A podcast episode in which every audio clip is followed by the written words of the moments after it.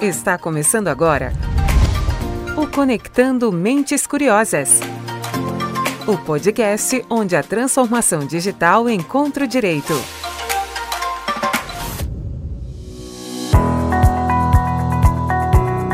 Oi, pessoal, tudo bem com vocês? Sejam todos muito bem-vindos e bem-vindas a mais um Conectando Mentes Curiosas. Eu sou Silvia Curado, sua host deste podcast semanal sobre tecnologia, inovação e direito. E hoje nós temos um programa muito especial. É o nosso centésimo episódio. É, pessoal. Quem acompanhou a gente por aqui viu quantos temas abordamos esse ano. E nesse centésimo episódio, a gente vai bater um papo sobre os 30 anos da história do direito do consumidor no Brasil. E para isso, a gente trouxe uma convidada muito especial. Ela é uma das maiores especialistas em direito do consumidor do país, atua na área desde que se formou em direito no Mackenzie e fez parte da história da construção das relações consumeristas no Brasil. Ela está lançando o livro Uma Lei para Todos A História dos 30 Anos do Código de Defesa do Consumidor. Ela está de volta ao podcast para falar dessa novidade e contar alguns fatos marcantes dessa história. Seja muito bem-vinda de volta ao podcast, a doutora Ellen Gonçalves. Olá, Silvia. Olá a todos que acompanham Conectando Mentes Curiosas. Estou muito feliz de estar aqui com vocês. Sempre gostei muito de participar aqui do nosso podcast. E, e assim, acabou que hoje, né, nesse centésimo episódio, foi por acaso mesmo, mas emblemático para a gente falar aí dos 30 anos do CDC, do lançamento do meu livro. Estou muito feliz, muito obrigada pelo convite, Silvia. Doutora, como eu disse no começo, você fez parte desses 30 anos do CDC. Então eu queria começar esse nosso papo pedindo para você contar um pouco como surgiu a ideia de escrever um livro sobre essa história. Silvia, a ideia surgiu uh, do seguinte fato, né? Eu publiquei um livro assim que eu terminei o mestrado, Direito Político Econômico, no Mackenzie, e, e, eu publiquei a dissertação de mestrado que dizia respeito aos juizados especiais cíveis e ao Código de Defesa do Consumidor. Naquele momento, isso há 15 anos atrás, eu tratava da convergência dos princípios entre as legislações e eu previa que nós teríamos um aumento é, exponencial de questões envolvendo relações de consumo, até pela convergência dos princípios. E esse livro depois foi se tornando realidade na medida que o que eu antevia ali, até porque eu já atuava também na defesa do consumidor, é, ele foi se tornando realidade e eu senti a necessidade, depois de outros cursos, de atualizar aquele livro. Né, de realmente, numa época em que eu escrevi que não existia não existia é, é, Senacom, existia no máximo o Departamento de Defesa do Consumidor, não existia CNJ, não existia processo eletrônico, não existiam dados que mostrassem a minha teoria de 15 anos de que grande parte das questões que chegavam aos juizados especiais civis eram de defesa do consumidor. E eu falei, poxa, eu preciso atualizar e realmente fazer um depara, porque muito do que nós colocamos ali é, realmente foi se tornando realidade. Só que quando eu me deparei com essa vontade né, minha de fazer essa atualização, é, estávamos próximos do, dos 30 anos. E eu, pelo carinho imenso que eu tenho com o Código de Defesa do Consumidor, com essa atuação que se confunde com a minha história, e quando eu pensei em revisitar o livro que eu havia publicado, atualizar para demonstrar todos os pontos que eu coloquei, o que se tornaram realidade, o que não se tornaram, fazer um balanço, já estávamos próximos dos 30 anos. Então eu pensei, por que não celebrar, contar a história do Código de Defesa do Consumidor, que é uma lei tão importante para a sociedade, para a cidadania, e aí, por que não chamar também pessoas ilustres que participaram? O objetivo desse livro é levar a história, realmente a importância do código nesses 30 anos, com fatos e com conteúdo é, é, bastante acessível, que todos possam ler. Né? Por isso aí o nome dele, Uma Lei para Todos, é a minha inspiração de que todos, do leigo ao, a todos os cidadãos possam ler e possam participar e, e acompanhar a história de como ele foi criado e como ele chegou até aqui. Doutora, e para lançar o livro a gente vai ter um evento, não é mesmo? Queria que você falasse um pouquinho sobre como vai ser esse evento. Então, Silvia, é, devido à pandemia, né, nós queríamos estar aqui convidando a todos para um grande lançamento, né?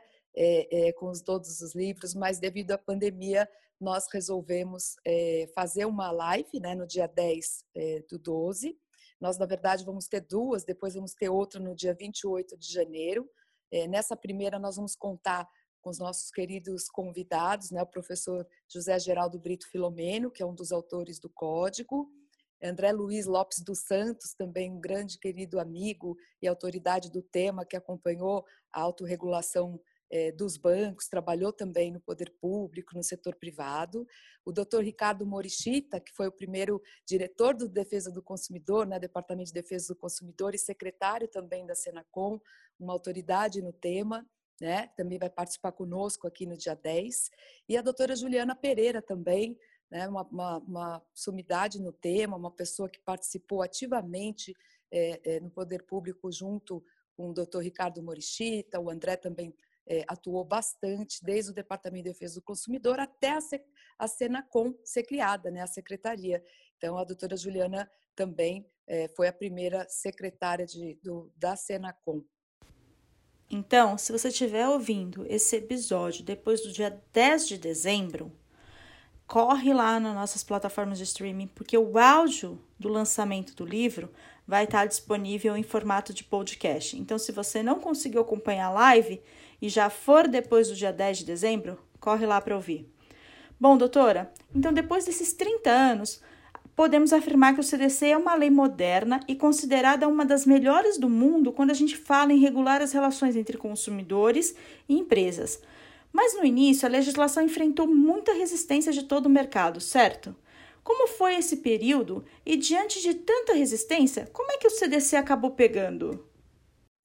Silvia, é verdade, o, o, o livro traz um capítulo do nascimento do CDC, das primeiras reações, e, e, é interessante, até já dando alguns spoilers aqui, tem uma, a gente conseguiu né, pesquisando na história, assim, as manchetes de, dos jornais traziam terrorismo jurídico.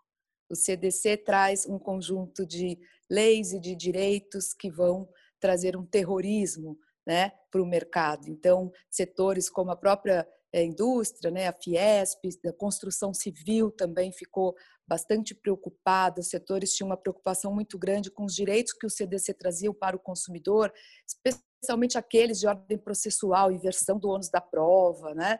hipossuficiência, vulnerabilidade.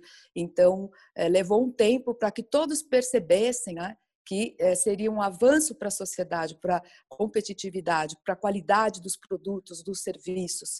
E, e aqui também é, tem uma passagem, e eu até faço uma homenagem à professorada Pellegrini Grinover, que presidiu né, a comissão que apresentou o anteprojeto do, do CDC, uma pessoa maravilhosa, uma jurista ímpar, que foi muito importante nesse processo todo, em que ela coloca e falava junto à Fiesp, não é isso que nós queremos, vai ser bom para todos, vai ser bom para o mercado. Né? Então, ele teve sim resistências, depois viram que não adiantaria, passaram a se adaptar, criar até colunas sobre a defesa do consumidor. E ele pegou, porque também nós temos um fator aqui, se nós formos analisar a época, nós tínhamos saído praticamente de uma ditadura, nós tivemos a questão das diretas já, né? o povo realmente já tinha ido às ruas né, por uma democracia, estava ávido por direitos, a gente tinha um cenário de hiperinflação né, absurda de precificação, aquela corrida nos supermercados. Então, era um cenário realmente é, é, também. Eu acho que um outro fator importante foi a estabilização da moeda no plano real. Então, todos esses fatores né, é, foram preponderantes para que a lei pegasse. E também no livro a gente trata que tem leis que realmente, essa é uma expressão né, que se usa aqui no Brasil, mas que não pegam e nunca pegaram. Né? Mas o CDC ele trouxe uma cidadania, um empoderamento no momento que o Brasil precisava. Né? E, e todos, acho que hoje não, não resta dúvida de que ele é, elevou né, a, a, relação, a relação de consumo, elevou a sociedade a um outro patamar, passado 30 anos. Com o Código de Defesa do Consumidor, também nasce uma robusta infraestrutura de órgãos e iniciativas públicas. PROCONs, Departamento de Proteção e Defesa ao Consumidor, o DPDC, o SINDEC, a Senacom, o Plandec, o Consumidor.gov, as agências reguladoras. E como toda essa estrutura favoreceu o diálogo entre consumidores, empresas e judiciário, doutora? Olha, Silvia, eu acho que foi fundamental né, nós analisarmos aqui, eh, até quando eu comentei do meu primeiro livro, eu me lembro até quando eu fui até o Departamento de Defesa do Consumidor com a indústria de telefonia móvel, né? Eu me lembro que eu fui presenteei o Dr. Ricardo Morichita, que estará até na minha live no dia 10, com uma uma versão, né, um livro, e eu falei, já peço desculpas, porque é, eu concluía que nós não tínhamos o sistema de defesa do consumidor. Eu falei, já me desculpa antecipadamente, mas eu não vejo que nós tenhamos um sistema de defesa do consumidor, uma política nacional de relações de consumo. Nós precisamos construir. É isso coisa de 16 anos, né? Mais de 16 anos. Então, de lá para cá, é, o que, que nós vimos? Na própria gestão do Dr. Morichita, a criação do SINDEC, o Sistema né, de Informações da Defesa do Consumidor, nós vimos a criação de diversos órgãos de defesa, dos PROCONs. Hoje nós temos, é, a cada mês deve ser atualizado, mas cerca de mil PROCONs espalhados por todas as cidades, estados, além dos estaduais. Né? Nós temos outros órgãos também de defesa, que a gente pensa só nos órgãos de defesa como os PROCONs, mas todos, Ministério Público, delegacias, são todos, as associações civis também fazem parte dessa defesa, as próprias agências reguladoras, que durante muito tempo não se posicionavam como eh, entes de defesa, também se posicionam hoje. Então, toda essa robustez, hoje nós podemos falar, passado 30 anos, nós temos um sistema de defesa do consumidor e temos uma secretaria de Estado, de governo. Né? A defesa do consumidor foi erigida a uma política de governo. Então, é, é uma estrutura robusta, é uma estrutura articulada, coordenada, né? E isso traz o quê? Isso traz um empoderamento do consumidor, que tem muitos acessos, né? Isso traz é, a necessidade também, o desafio da Senacom de coordenar uma política cada vez mais alinhada e que respeite a defesa do consumidor e respeite o mercado também, o avanço tecnológico, a harmonização das relações de consumo, que eu acho que essa é a expressão que eu mais tenho falado nesses 30 anos, né? Nesse diálogo de mercado. Então, não há dúvidas de que nós hoje temos sim um sistema robusto e que é fundamental para chegar na ponta, porque o Brasil tem diversas realidades e todos são consumidores, online ou não offline, tem que chegar na ponta. Agora que a gente já falou um pouco sobre essa estrutura que compõe o direito do consumidor no Brasil, eu queria que a doutora comentasse sobre o amadurecimento do diálogo entre as empresas, consumidores e o próprio Estado. A doutora acompanhou setores como o bancário, que no início foram uma das maiores resistências à nova legislação e hoje já está integrado ao sistema, participando das iniciativas como consumidor.gov. Como a doutora vê essa evolução? Esse amadurecimento, Silvia, é muito interessante de ser observado, né? A importância é, da construção de pontes, né? Como eu falo, é, da consciência, um dos aspectos mais caros para o CDC, que é totalmente principiológico, além do princípio da informação, a transparência, é o da educação para o consumo, é o da harmonização das relações de consumo. E não há dúvida que nesses 30 anos nós tivemos muitos embates, até porque uma legislação nova, uma legislação avançada, os fornecedores também bastante preocupados com os impactos que isso traria nos seus canais de atendimento, na sua estrutura, impactos financeiros também, da parte do consumidor exercitar um direito que ainda não era bem conhecido, e os órgãos de defesa sempre no início numa posição muito é, é, polarizada, né? como se estivéssemos uns contra os outros. Então, todos tivemos que aprender juntos essa, essa construção, construir esse diálogo. E, e, eu acho até que essa própria live com representantes que hoje não estão no poder público, mas que estiveram no poder público, junto com o professor Filomeno também, que foi um dos autores, nós temos no nosso livro eh, também representantes, né, como a doutora Alessandra Deodébio, que é do setor privado, né, e outros convidados para mostrar que essa pluralidade, esse diálogo deve acontecer. Né? Então, mas houveram momentos difíceis, eu mesma fiz parte disso e, e coloco isso no livro, quando nós levamos a questão da indústria de telefonia móvel e nós tivemos, levamos a autorregulação do setor, né, para ser apresentada no poder público. É, não foi bem aceita a autorregulação, é, veio uma nota técnica com entendimento de que o produto celular seria essencial e isso acarretaria a troca imediata e a mudança completa né, da, da, de toda a construção de pós-venda das empresas, extinção basicamente de todas as assistências técnicas, e naquele momento os ânimos se agravaram é, bastante. A questão foi judicializada, inclusive, depois de anos de tentativa de diálogo, e hoje nós vivemos em outros patamares. Eu acho que a autorregulação da telefonia móvel mostrou realmente que foi positivo, os números de reclamações caíram, a tecnologia continuou avançando, as políticas de atendimento melhoraram muito.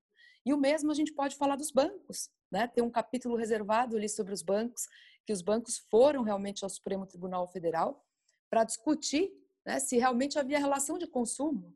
Então, naquele momento, uh, foi colocado em xeque o CDC. Né? de maneira muito séria pelos bancos, não tiveram êxito, mas mais do que isso, os bancos também, ao meu ver, tiveram a sabedoria de assumir o papel da harmonização e da melhoria contínua dos serviços.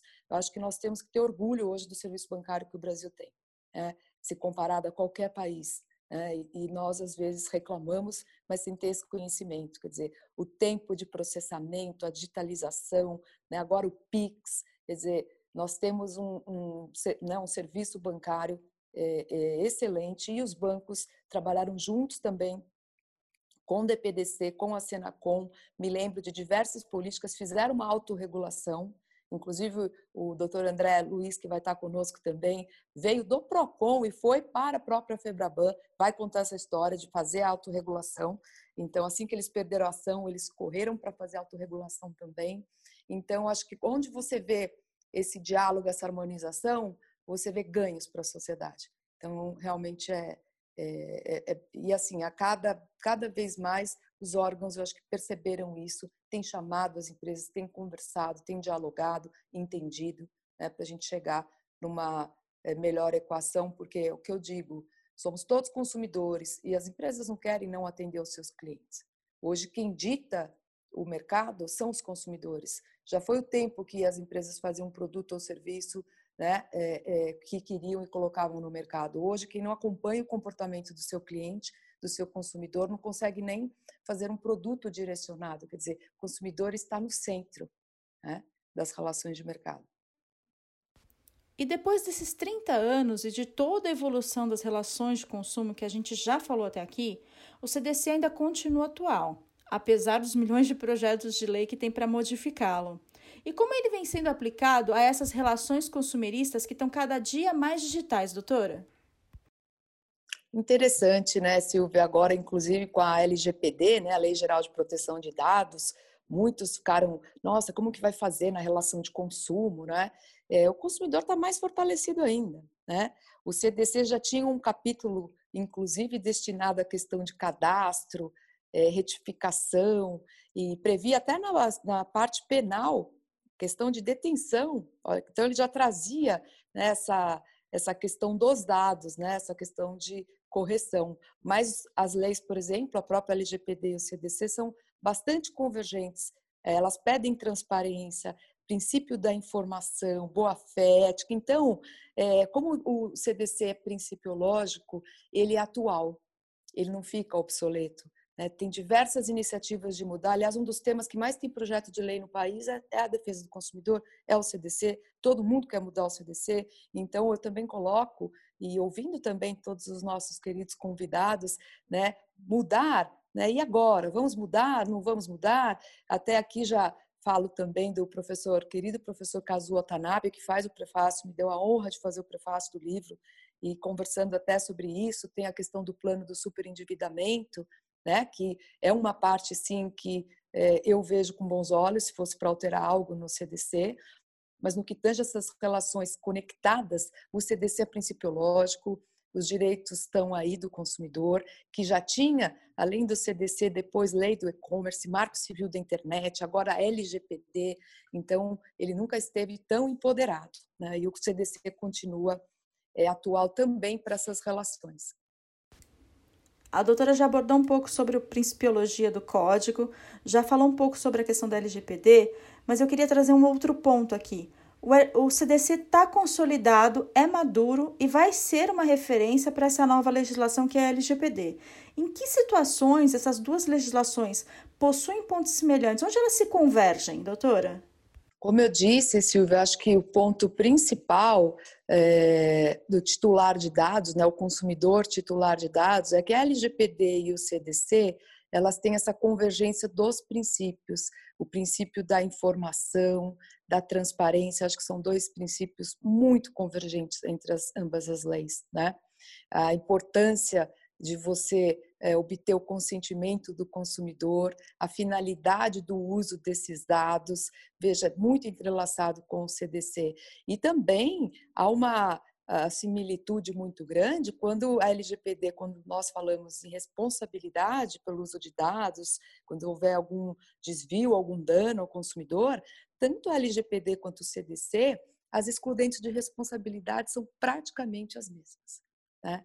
Ou seja, haverá exclusão de responsabilidade no caso de dano pela LGPD, é, se for comprovado a culpa exclusiva do consumidor, né?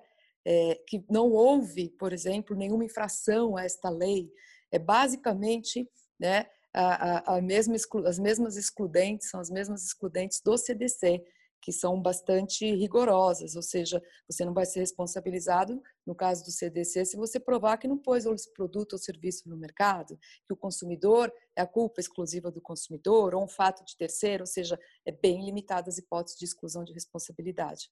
E aí também lembra bastante o, o Código de Defesa do Consumidor. E quanto assunto a gente tem para falar sobre o direito do consumidor, né, doutora? Só eu acompanho o seu trabalho há 10 anos. E foram muitos os personagens que fizeram parte dessa história, e eu soube que alguns deles participam do livro, certo? Então conta quem são esses convidados especiais. Verdade, Silvia. Eu tive um enorme prazer de contar com juristas, com autoridades é, que contribuíram muito para que esse livro se tornasse realidade. É, o professor Kazuo Watanabe fez o nosso prefácio, é um dos autores do Código de Defesa do Consumidor, a quem eu agradeço muito. O professor José Geraldo Brito Filomeno contribuiu muito, né, conhece muito da história nos capítulos do nascimento do Código, a consolidação. O doutor Ricardo Morichita também, primeiro diretor do, Departamento de Defesa do Consumidor, como eu citei, uma pessoa que teve um, uma jornada enorme no PROCON, fez toda a carreira na defesa do consumidor e contribuiu muito. Doutora Juliana Pereira, primeira secretária né, da Senacom, e também com uma atuação desde o do PROCON até chegar na Senacom, com muitas contribuições. Doutor Luciano Tim, que inclusive quando nós conversamos já era pandemia, tivemos que fazer virtualmente, então ele trouxe realmente um depoimento muito importante dessa última etapa é, da Senacom com relação a tomadas de decisão com essa pandemia, as medidas provisórias, as questões do setor aéreo, então traz muitas muitas é, contribuições. Doutor Armando Rovai, querido amigo e, e, comercialista, um grande jurista que também foi secretário na, na Senacom.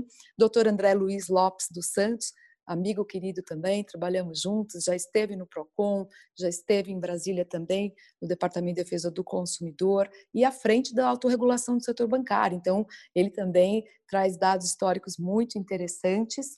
A querida amiga doutora Alessandra Deodébio também, uma grande profissional executiva do setor privado e que traz a experiência da autorregulação do setor de telefonia móvel e como o setor privado dialogou e dialoga com o setor público, e a doutora Patrícia Peck, minha sócia, e head da área de direito digital, onde a gente trata também, justamente como você perguntou, dessa convergência da LGPD, CDC, como que ficará, né, até que ponto os órgãos vão estar empoderados, por exemplo, para também serem braços, para alguns vão ser braços da defesa do consumidor no que tange a privacidade, titular de dados, então também contribuiu muito.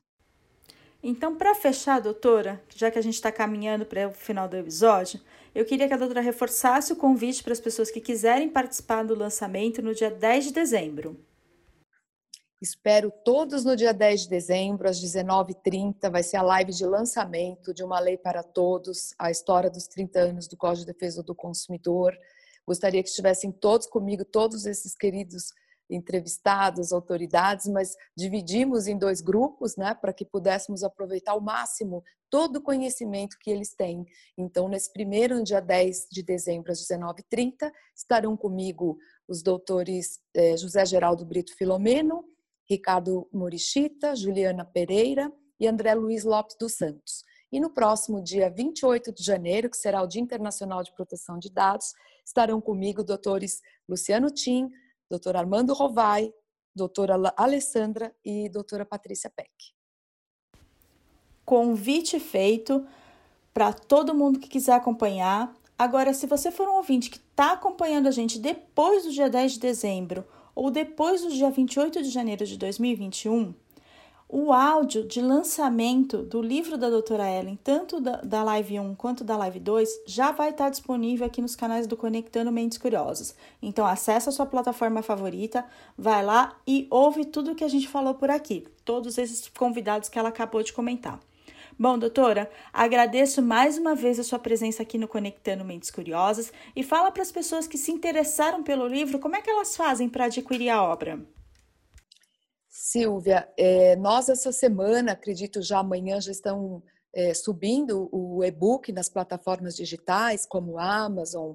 Nós vamos disponibilizar também em português e inglês e também nas principais editoras. Agora nós estamos no momento digital, né? Mas essa semana ele já vai poder ser adquirido tanto no formato impresso quanto também é, no formato digital.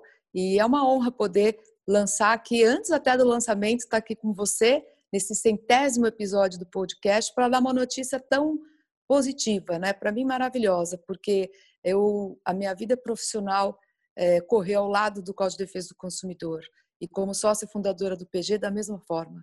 Então, uma construção muito bonita de, de diálogo, de harmonia de setores privado, público e o consumidor para a melhoria da sociedade como um todo. Né? Nós sempre fizemos esse papel de harmonizar né, com muita transparência, muita ética. Então, eu fico muito feliz de poder estar é, tá lançando esse livro é, que homenagear mesmo o próprio CDC, né? E a nossa população, para que todos possam ler. Então, acho que daqui para frente a gente vai ter muito trabalho com as universidades também, quero fazer um trabalho próximo com os alunos. Eu falo sempre que quando você leva essa cidadania, a defesa do consumidor, os direitos para a terceira idade, para as crianças, então a minha vontade é realmente que esse livro é, possa ser lido pelos leigos, por todos os cidadãos. Antes de fechar esse nosso centésimo episódio, eu quero muito agradecer a todo mundo que nos acompanhou até aqui e dizer que se esse conteúdo agregou para você, compartilha com a sua rede para que mais mentes curiosas possam fazer parte dessa jornada.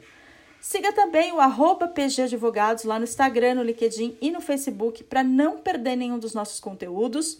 Agora, se você é novo e está chegando hoje por aqui, eu te convido a conhecer tudo que a gente já fez de legal. Então vai lá no Spotify, na Apple Podcast, no Deezer, agora a gente está na Apple, no Google Podcast, na Amazon Music. Então escolhe a sua plataforma favorita, aproveita todo esse conteúdo que a gente faz com muito carinho. Eu vou ficando por aqui e te encontro no próximo Conectando Mentes Curiosas. Até lá!